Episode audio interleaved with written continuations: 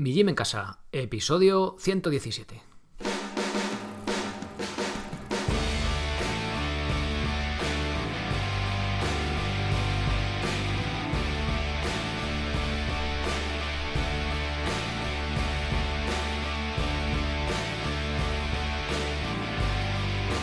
Muy buenos días, soy Sergio Catalán y os doy la bienvenida a un nuevo episodio del podcast de Mi Gym en Casa, el programa, la radio donde hablamos de entrenamiento y de alimentación desde un punto de vista diferente, buscando objetividad en los estudios científicos, buscando el punto de vista evolutivo, bueno, una visión diferente e independiente de, de estos campos tan complicados como son el entrenamiento, la alimentación, al fin y al cabo, de la salud.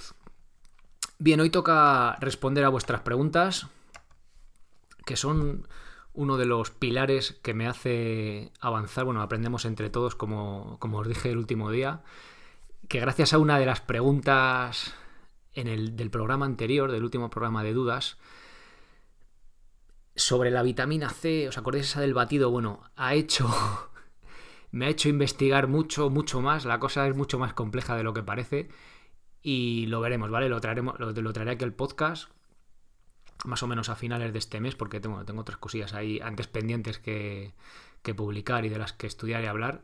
Pero os animo a seguir preguntando y a seguir aprendiendo entre todos. Bien, ya sabéis que para mandarme vuestras preguntas lo podéis hacer desde el apartado contactar. Si lo hacéis desde migimencasa.com barra podcast la podéis grabar, pero bueno, veo que sois un poco timidillos si os preferís el email. No hay ningún tipo de problema.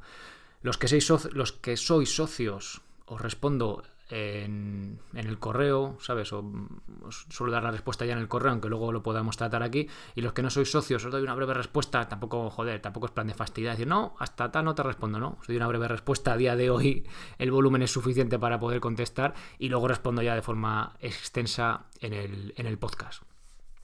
Antes de pasar a las preguntas, como siempre, os hago un breve recordatorio de que en migimencasa.com tenéis los cursos. ¿Pues para qué? Pues para poder aprender a entrenar de manera eficiente e independiente y sin apenas material en vuestra casa, en el parque, en el gimnasio o allá donde os dé la gana. ¿no? Ahí tenéis todas las herramientas, empezando por la pieza clave que es el curso de planificación básica, para poder entrenar fuerza, cardio y al final estar saludables y sanos, pues de forma independiente. ¿no? Ahí tenéis cómo hacerlo todos los cursos, tenéis de todo. Este último curso, ya sabéis que hay mucha variedad. Eh, ya os dije el otro día que era el de sentadilla y descanso, una postura bastante importante, sobre todo para la salud a nivel de espalda y de caderas, que no es una parte del entrenamiento, pero al final es una parte de movilidad y de nuestro día a día que como pasamos demasiadas horas en la silla, al final al cómputo de todo el día pasamos muchísimas horas sentados en la silla, pues nos pueden dar esos problemas, ¿no? Aunque estemos muy fuertes haciendo un entrenamiento HIT y corramos mucha distancia. Bien, Vamos con vuestras preguntas. La primera de ellas va sobre miel sin cristalizar. Compré un bote de miel de una tienda ecológica y en la etiqueta dice algo como esta miel no ha superado los 40 grados en el proceso de elaboración, así que puede considerarse miel cruda. La cuestión es que la he metido en el frigorífico para ver qué pasaba y no ha llegado a cristalizar, pero sí que se ha puesto muy dura. Vamos, que ahora no chorrea y es más bien una masa peguntosa.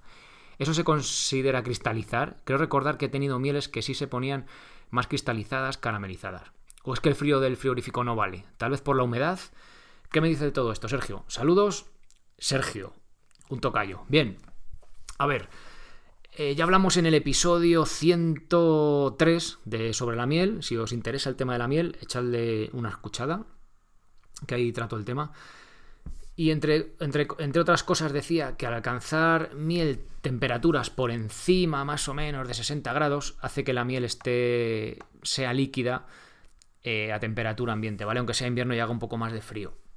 que eso está muy bien para los envases dispensadores estos que te echan el chorrito de miel así en la imagen del anuncio de la tostada, pero que pierde, mata esos bichitos positivos, esas enzimas, esas cosas que tiene la miel, que quizá no entendemos todavía del todo, que hacen que sea mucho más saludable pues, que el azúcar de mesa o que las mieles estas por ahí raras que no son mieles, que son como jarabes y demás, ¿vale? Estos productos que hay por ahí. Entonces, si calentamos tanto la miel para que se quede líquida o en el proceso de elaboración o son mieles por ahí que no son ni miel, a saber dónde vienen, eh, queda, vamos, que si tú en invierno o la metes en la nevera y no se cristaliza o se queda muy densa, está pasteurizada y esos bichitos beneficiosos que tiene, pues los hemos perdido. Entonces, me dice Sergio, se ha puesto muy dura, pero no pegajosa. A ver, el proceso este de cristalizarse que se dice, eh, no pasa de la noche al día, ¿vale? Aunque sea invierno. Entonces, hay mieles que por el tipo de, de, néctar, el tipo de flores de las que viene el néctar con las que las abejas han elaborado la miel, se quedan más cristalizadas, además que se ven como parecían los cristales estos de hielo, ¿no? Así como dibujados en la, en la propia miel, y otros se quedan muy, muy eh, duras o más pegajosas, como dices tú, pero sin llegar a cristalizarse. Entonces no te preocupes, ¿vale? Cuando se queda muy densa, es que la miel, en principio, podemos darla por buena, ¿vale? Que no ha sido pasteurizada ni se ha estropeado.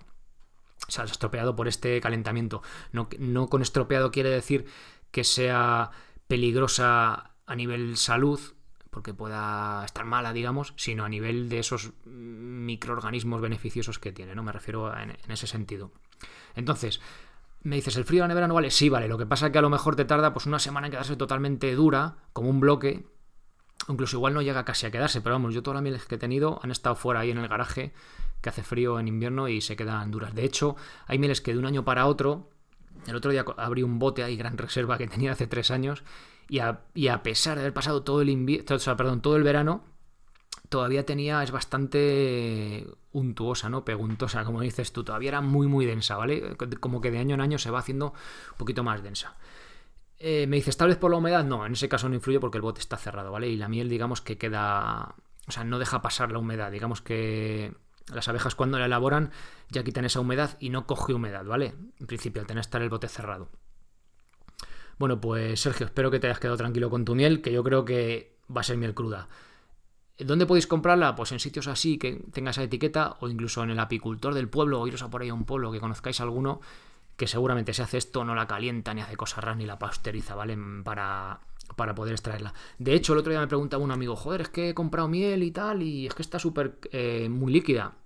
A ver, ahora a final de verano es más o menos, bueno, depende de la zona, ¿no? Pero si se hace la cata, que es sacar la miel eh, y ha hecho calor, el apicultor lo que queremos es que esté la miel sea fluida para poder centrifugarla en el cacharrito, ¿vale? En el centrifugador y poder sacarla, ¿vale? Por el tipo de extracción que se hace. Si no sabéis de qué os estoy hablando, en el episodio 103 os comento cómo se saca la miel, ¿vale? Si os interesara. Entonces es esa semana, ese mes, esos dos meses, ¿vale? Aunque empieza a hacer algo de frío, pero se queda muy líquida todavía, ¿vale? Ya os digo que es un proceso lento. Si la metes a la nevera lo aceleras, pero es un proceso lento el que se ponga tan dura. Bien, siguiente pregunta. Planificación de dos semanas. ¿Es válido un programa que varíe los ejercicios cada dos semanas en función del objetivo buscado? Fuerza, potencia, resistencia. ¿Se producen respuestas adaptativas en tan poco tiempo? ¿O el resultado al final del programa es el mismo que se obtendría centrándose en un objetivo únicamente? Saludos, Germán. Depende. A ver, dos semanas no vale para mejorar en un ejercicio. Dicho esto, si somos una persona que nunca ha entrenado y hace un entrenamiento durante dos semanas, pues algo va a mejorar prácticamente haga lo que haga, con lo cual en ese caso nos valdría. Pero estar cambiando cada tan poco tiempo no veo el objetivo. A ver, la gracia de planificar es buscar un objetivo a medio, incluso largo plazo. a corto plazo los objetivos pues son más difíciles de conseguir. Entonces, a medio plazo, al menos tres meses. Entonces, en función de eso, pues vamos variando, buscando el objetivo con y, poniendo el entrenamiento, los ejercicios, series y demás, como cuentamos aquí, fuerza, potencia, resistencia, en función de ese objetivo.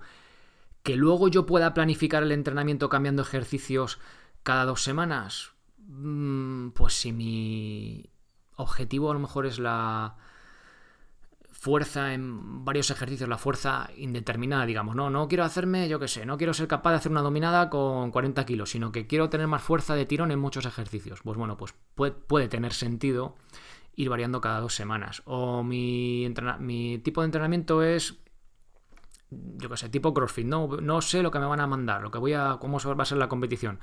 Pues tiene sentido ir variando, pero siempre en función de un objetivo. O sea, puede tener sentido pero creo que no lo tiene planificar así de dos semanas en dos semanas porque es que no tenemos una continuidad. Con lo cual, yo me centraría en cuál es mi objetivo y planifico sobre eso, ¿sabes? No voy a hacer dos semanas esto, dos semanas lo otro. ¿Que puedes hacerlo?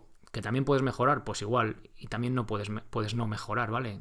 Para cosas generales, mm, estado de forma general, pues puede valer, pero ya lo has dicho, ya que planificas, ya que haces un programa, pues qué sentido tiene variarlo por variarlo, ¿no? Pues no sé, ahí va un poco mi opinión. Es una pregunta difícil, una pregunta muy abierta que podría dar para hablar de planificación durante dos horas, ¿no? Pero bueno, ahí queda un poco la opinión. Eh, de, al final, si planifico, miro un objetivo y ya planifico sobre ese objetivo, ¿vale? No miro que si cambio cada dos semanas, eso no es un objetivo, eso tendría que ser un método, pero no le veo el, la funcionalidad, ¿no? La, la gracia a eso. Bien.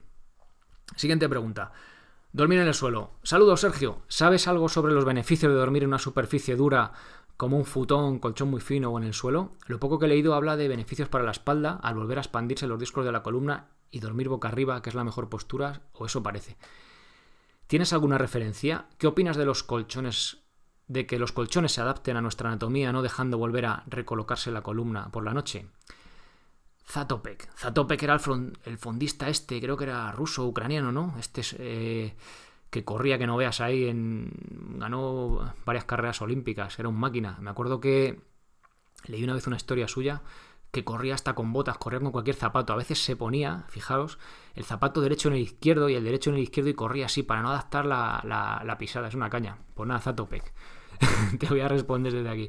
A ver, es un tema muy, muy interesante. Es como lo del minimalismo, ¿no? Al final, esto de ir descalzo, ¿ves lo mejor? Bueno, si te adaptas, pues puede ser lo mejor, ¿no? Puedes tener mejor tu postura en el día a día y tal. Minimalista al menos, ¿no? Dormir en el suelo, pues creo que también, ¿vale? A ver, digo creo porque no lo he estudiado a fondo. No lo he probado todavía, pero tiene... A ver, lo poco que he visto, quiero investigar sobre ello más adelante. De hecho, tengo un artículo en mente sobre el uso o no de almohada que va sobre un estudio que estudiaba, o sea, el estudio estudiaba, ¿no? las posturas de, de chimpancés, no sé si eran chimpancés o gorilas, que bueno, no usaban lógicamente almohada, ¿no? Eh, también de tribus o posturas como de guerreros que dormían en el suelo ahí directamente y tal. Y, entonces estudiaba los diferentes tipos de postura y tal. Y el argumento que daba era parecido al que comentas tú. Que una vez, lo que pasa que estas posturas eran la mayoría de lado, fíjate. Lo que pasa que el, argumento que daba era que tú, parecido al que comentas, que tú cuando respiras, si estás sobre el suelo duro y sin almohada sobre todo, porque al final la cabeza hacía bastante juego en, el, en todo este método, digamos, ¿no?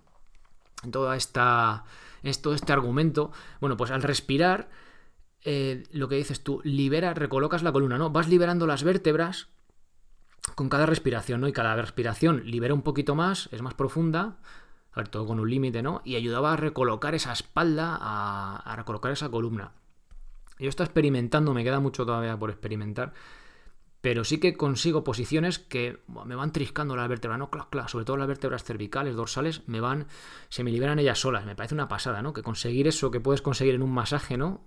Eh, conseguirlo pues simplemente en la cama, ¿no? Y, y es una postura que igual damos poca importancia, pero que, que es de las que pasamos más tiempo, ¿no? Junto con estar sentado en la silla, estar tumbado en la cama, con lo cual podría ser una postura que nos, que nos puede arreglar, ¿no? Apañar para el resto del día. Entonces, sí que tiene sentido.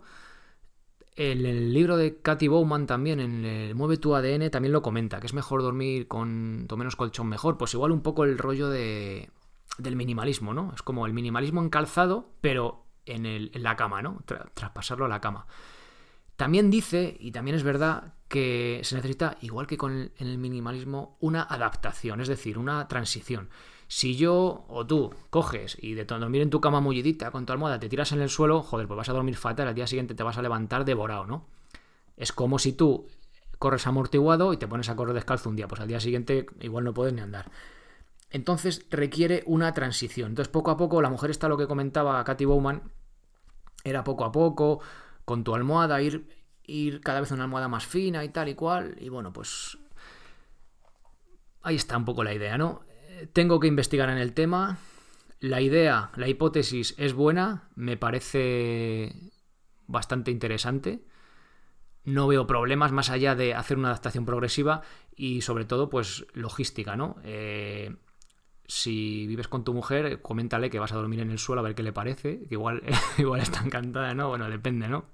O no sé si vives solo o vives con tus padres, ¿no? Bueno, pues un poco ya lo que... El tema este logístico social, ¿no? Pues ahí queda un poco ahí en el aire, ¿no? Como el tema de ir corriendo descalzo por la calle es un poco también parecido, ¿no? Porque depende un poco de, de cómo lo consigas adaptar. A mí la hipótesis me mola mucho. Quiero probar, quiero investigar sobre el tema, así que ya os contaré más. Pero bueno, en principio sí que parece que, que puede ser positivo. Lo que pasa que atención a hacerlo de forma progresiva, porque si no, puede ser peor el remedio que la enfermedad, ¿no? Eh, dormir de golpe en el suelo, pues oye, puede ser un poco más agresivo. Aunque ya os digo, si habéis ido por ahí un poco de camping, primer día duerme mal, el segundo también, el tercero ya duerme bien. O sea que podéis hacer una transición ahí un poco más a las bravas, ¿no? Tampoco, no sé si pasaría algo, pero bueno, desde aquí yo os tengo que recomendar prudencia. Bien, siguiente pregunta. Posición de los codos en remo invertido. Tenía la duda en la posición de los codos en la transición de la retracción a la protracción o viceversa. Al hacer un pequeño torque, palanca, con los hombros se me giran los codos, perdiendo la posición inicial de estos. ¿Es conveniente por seguridad de hombros mantener el pliegue de los brazos mirándose entre sí en todo momento? Un saludo y enhorabuena por este canal que sigue creciendo, Manuel. Claro que sí, Manuel. A ver, estamos hablando de remo invertido. Os recuerdo una, un recordatorio breve. Estoy agarrado la barra más o menos a la altura de la cintura, pies en el suelo, me cuelgo de la barra, en este momento eh, estoy con la espalda relajada, los brazos relajados, codos estirados, la espalda relajada, hombros sobre todo, bueno, zona alta de la espalda, en protracción, es decir, como sacando chepa, ¿vale? Relajado. Y en este momento los hombros, o sea, perdón, los codos miran hacia afuera, los bíceps se miran entre sí. Si lo hiciéramos muy muy estricto para hacer la extensión completa de codos y tal, podrían los bíceps mirar hacia nuestra cara, ¿vale? Pero tampoco considero que sea necesario. Mm, prefiero tener una posición relajada y estar bien, ¿no? Y la pregunta que dice Manuel es la siguiente. Si a medida que retraemos las escápulas, es decir, que, juntamos las paletillas, doblamos los codos y subimos con la barra al pecho, tenemos, se tienen que seguir manteniendo esos bíceps mirando entre sí. No, ¿vale? ¿Por qué? Pues porque si hacemos eso, intentad hacerlo. Yo estuve haciéndolo porque no me aclaraba muy bien. Si hacemos eso, los codos se quedan hacia afuera, ¿vale? Entonces es una postura con demasiada tensión para los hombros.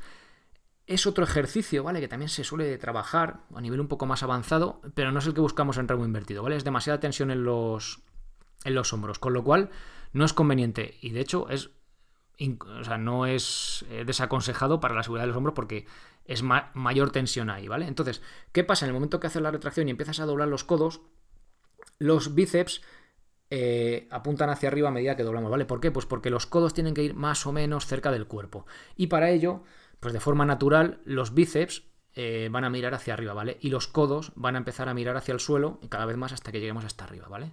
Con lo cual, cuando vamos muy cansados, lo que hacemos es que sacamos los codos allá de cualquier manera, ¿no? Intentando tirar, pues eso sería mala técnica, ¿vale? y los codos pegaditos al, cuerpo, tampoco pegados ahí rozando, ¿vale? No hace falta, pero sin sacar los codos hacia afuera, ¿vale? Os dejo el enlace del artículo de remo invertido bien hecho, que hay un dibujillo, os explico la técnica en concreto, y también el curso de remo invertido, que tenéis toda la técnica explicada en vídeo de forma más extensa y más clara. Bien, vamos ya con la última pregunta. Estímulos en función del nivel haciendo hit. Hola, escucho muchos de tus podcasts y creo que haces una gran labor didáctica. Sé lo que cuesta grabar podcast y el esfuerzo que requiere de ahí a que te agradezca encarecidamente el trabajo que desempeñas. Muchas gracias, Hugo. Después de esta catarata de almíbar, por cierto, eh, no hace falta que. O sea, que yo agradezco mucho esto, no hace falta que lo escribáis, ¿vale? Os agradezco y ya está, no hace falta. ¿Vale? Pero muchas gracias, también se agradece. Bueno, después de esta catarata de almíbar, he escuchado algunos de los podcasts en los que hablas del HIT, que es el entrenamiento de alta intensidad, y de la frecuencia cardíaca. La conclusión que he sacado, que será errónea, es que si mi abuela baja por el pan y le supone un 80% de su capacidad y yo hago un ejercicio de pesas al 80%, supongamos que la duración del ejercicio es la misma en ambos casos. Ambos estamos haciendo el mismo ejercicio y quemando las mismas calorías. O bien, para no ponernos un caso tan extremo, salgo a caminar rápido a 70% de mi capacidad y otro día hago series de escalones al 70%. Hago el mismo ejercicio, quemo las mismas calorías, entiendo que ambos siguen la misma ruta metabólica. Tengo muchas lagunas, como puedes apreciar. Muchas gracias por tu atención. Saludos, Hugo. A ver, Hugo. Mm, vamos por partes, ¿no? A ver, el HIT empieza en el 80% de la intensidad percibida, ¿vale? No hablamos de intensidad cardíaca. Entonces, 80%. ¿Cómo vas? Yo como al 80%. A ver, al principio, y si no cuando empiezas a entrenar cuesta un poco, pero luego vas eh, consiguiendo tu percepción, ¿vale? Los estudios que elaboré, o sea, que elaboré, perdón, que compartí, que divulgué, eh, que uno de ellos era la seguridad en, los entrenamientos HIT en el episodio 52, que escúchatelo, que yo creo que la, si lo has escuchado porque puse ese ejemplo, hablo de ello, ¿vale? Que más o menos eh, en la percepción del esfuerzo del 80% somos capaces de, de, transmitirla y de sentirla y es un buen nivel para empezar, ¿vale? Con, este tipo de, de entrenamientos. Bien, continuamos entonces. Si tu abuela, que es una persona mayor, baja por el pan, y ya ese esfuerzo que está un poquillo ya cascadilla, ¿no? Eh, le supone el 80% de su capacidad y tú haces pesas al 80%, es el mismo estímulo eh, o estrés físico, o llamarlo entrenamiento, para los dos, ¿vale?